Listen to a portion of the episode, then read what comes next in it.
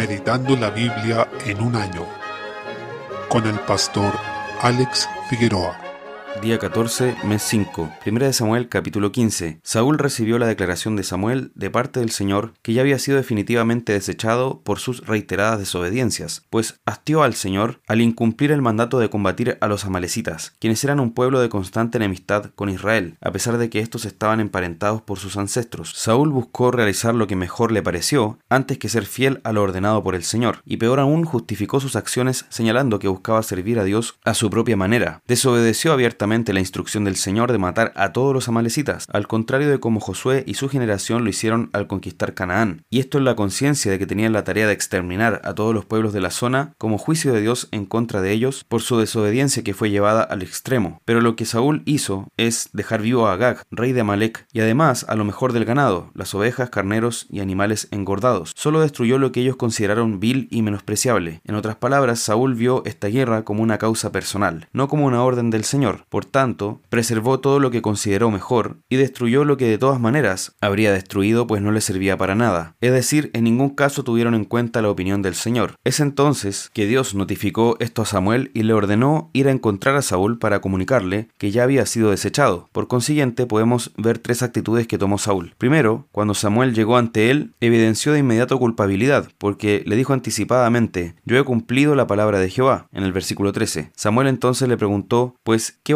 de ovejas y bramido de vacas es este que yo oigo con mis oídos? Si quisiéramos esconder nuestro pecado pensando que será exitoso tal engaño, nuestros hermanos van a poder decir que es ese balido de ovejas y bramido de vacas. Hay personas que creen tener fundamentado con la Biblia sus conductas cerradas, un estilo de vida de pecado, pero solo se escucha este sonido fuerte que no les deja esconder lo que han hecho o lo que están haciendo en contra del Señor. Segundo, Saúl culpó a otros de este pecado porque dijo, de Amalek los han traído, porque el pueblo perdonó lo mejor de las ovejas y de las vacas hablando en tercera persona. Cobardemente, él se hace a un lado, tal como Aarón con el becerro de oro, y culpó al pueblo cuando era él quien debía liderar y exhortar a quienes estaban bajo su mandato a obedecer al Señor. Tenía toda la autoridad para hacer esto, como cuando ordenó que ninguno del pueblo comiera, pero ahora él se hacía el desentendido y resulta que el pueblo era el culpable. En tercer lugar, él dijo que estos animales que habían preservado eran para sacrificarlos al Señor. En esto habló de Jehová tu Dios, es decir, presentó al Señor como el Dios de Samuel, no el propio, y a la vez intentó pasar esto como un acto de adoración. Esta lógica torcida es usada comúnmente por los que están desviados de la verdad, diciendo en otras palabras que pueden desobedecer para obedecer, eso es imposible. No se puede desobedecer al Señor para honrarlo, porque la voluntad de Dios es perfecta y nunca está en contrasentido. Samuel le respondió a Saúl, recordando el mandato que le había dado el Señor, y además le dijo en el versículo 22 una verdad que es central y clave en la escritura. ¿Se complace Jehová tanto en los holocaustos y víctimas como en que se obedezca a las palabras de Jehová? Ciertamente el obedecer es mejor que los sacrificios y el prestar atención que la grosura de los carneros. Más que el hecho de que le agraden los animales sacrificados, lo que complace al Señor Señor es una obediencia de corazón dispuesto a la adoración en espíritu y en verdad. Saúl era todo lo contrario a ese adorador. Era alguien que adoraba solo externamente. Samuel comparó la rebelión y la obstinación con los terribles pecados de la adivinación y la idolatría delante del Señor. Por tanto, Saúl se hizo abominable ante el Señor. Por último, este rey confesó que había pecado, pero no fue una confesión sincera, ya que aunque reconoció que lo hizo por temor a los hombres, lo único que le interesaba era que Samuel volviera con él y le siguiera honrando delante de los ancianos como rey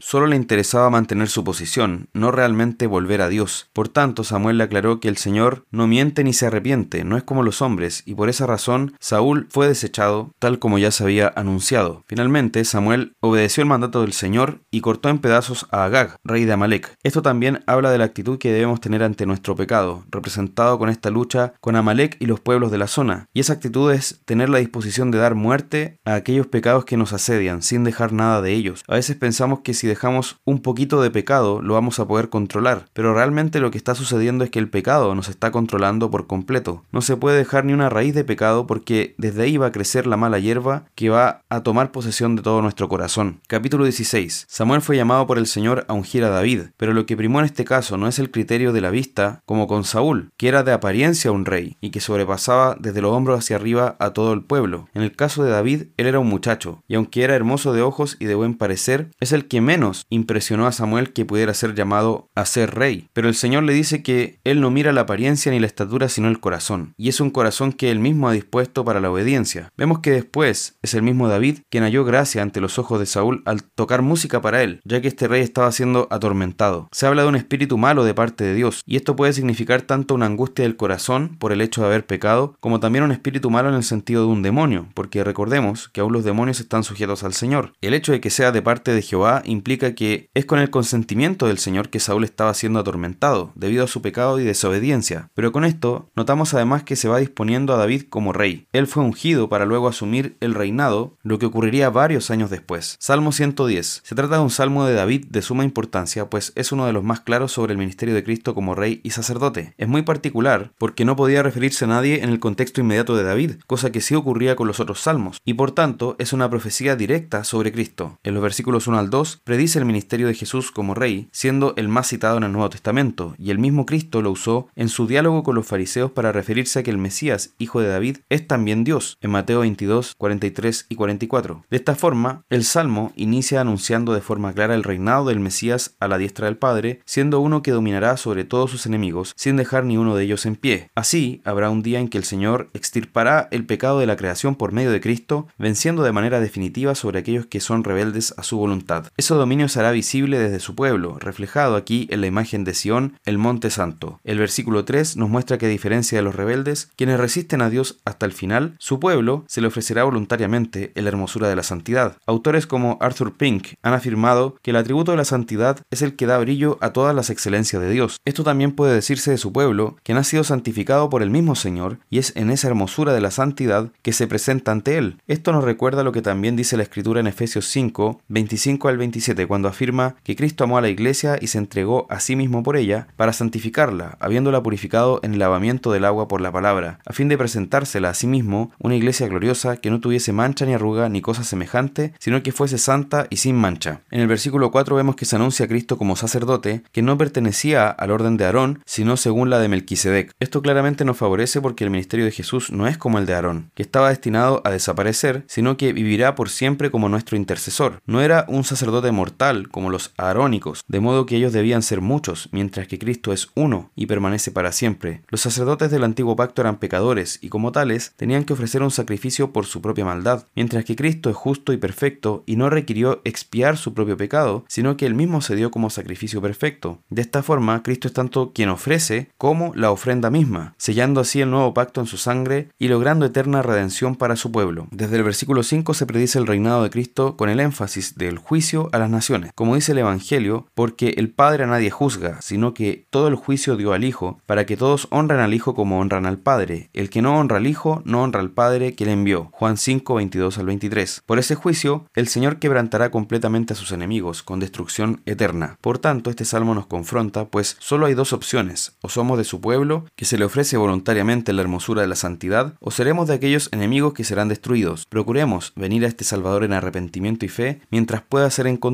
y la puerta de la gracia se encuentre abierta. Proverbios 15. En los versículos 8 al 9 vemos que se compara al impío con el justo. El sacrificio y el camino de los impíos son abominación a Jehová. El impío no adora en espíritu y en verdad, e incluso las obras que supuestamente hace para Dios le son abominación, tal como la vida que lleva este impío en sus distintas facetas, porque no los mueve la gloria de Dios, sino el amor a sí mismos y la devoción a sus ídolos. Pero la oración de quienes lo aman es su gozo y ama a los que siguen la justicia. Esto solo se encuentra en Cristo, ya que en su nombre es la única forma de que nuestra oración sea acepta, y Él es nuestra justicia porque obedeció en nuestro lugar y pagó el castigo de nuestra maldad. Por eso es que podemos ser agradables ante Dios, y es porque estamos en Cristo, y el Padre nos ve a través de la imagen perfecta de su Hijo. Versículo 10. Nuevamente aborda la importancia de aceptar la corrección y escucharla. Cuando un hermano o un pastor nos corrija y reprenda basado en la Escritura, es necesario poner atención porque en esas palabras está el bien para nuestra vida. Nuestro corazón es engañoso y perverso. ¿Quién lo conocerá? dice la Escritura Jeremías 17:9. A menudo creemos estar haciendo bien, pero estamos haciendo mal, pues hay camino que al hombre le parece derecho, pero su fin es camino de muerte, como dice Proverbios 14:12. Por tanto, hay cosas que nosotros no vemos, pero otros sí ven, y por amor a nosotros se acercan y nos corrigen de acuerdo con la palabra. Cuando eso ocurre, entonces debemos poner atención porque allí está nuestra vida. Juan capítulo 8. En los versículos 1 al 11 se presenta el caso de la mujer adúltera. Se trata de un relato muy conocido. Es probable que los fariseos hayan distorsionado este juicio al ser presentado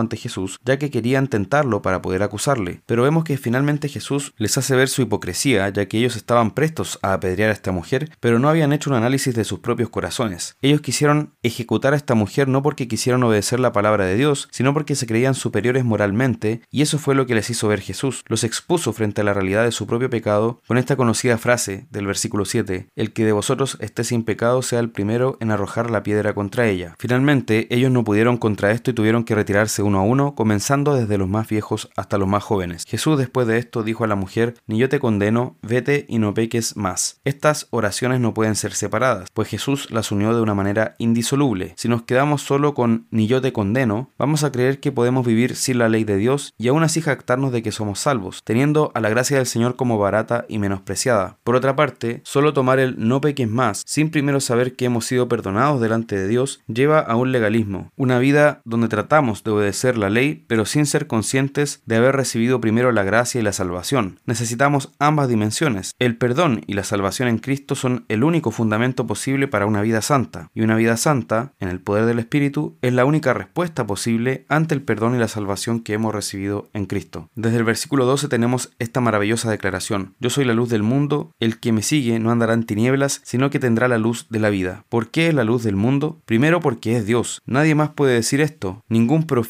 o rey humano, ni siquiera un ángel, querubín o serafín. Solo Dios puede decir yo soy la luz del mundo. Y en segundo lugar, es así porque nuestro mundo está bajo las tinieblas del pecado, y su santidad llega a ser una lumbrera en medio de toda esta oscuridad. Vivir según su evangelio implica reflejar esa luz que recibimos de Él, y por eso es necesario que esa luz sea la que nos alumbre, pues solo el Señor, quien es esta luz, puede transformar nuestra vida sumida en oscuridad. Por eso acudamos a aquel que es la luz del mundo. Sus palabras son fieles y verdaderas, por eso su es también veraz. En el caso de los hombres se necesitan dos testigos, al menos para ser creíbles. Así lo exigía la ley, pero en el caso de Jesús, sus palabras solas son creíbles por ellas mismas, porque Él es testigo fiel y verdadero, el que viene del Padre para alumbrarnos con esa luz eterna. En consecuencia, recibamos a este Hijo de Dios y creamos en su testimonio para gloria del Padre y para ser salvos.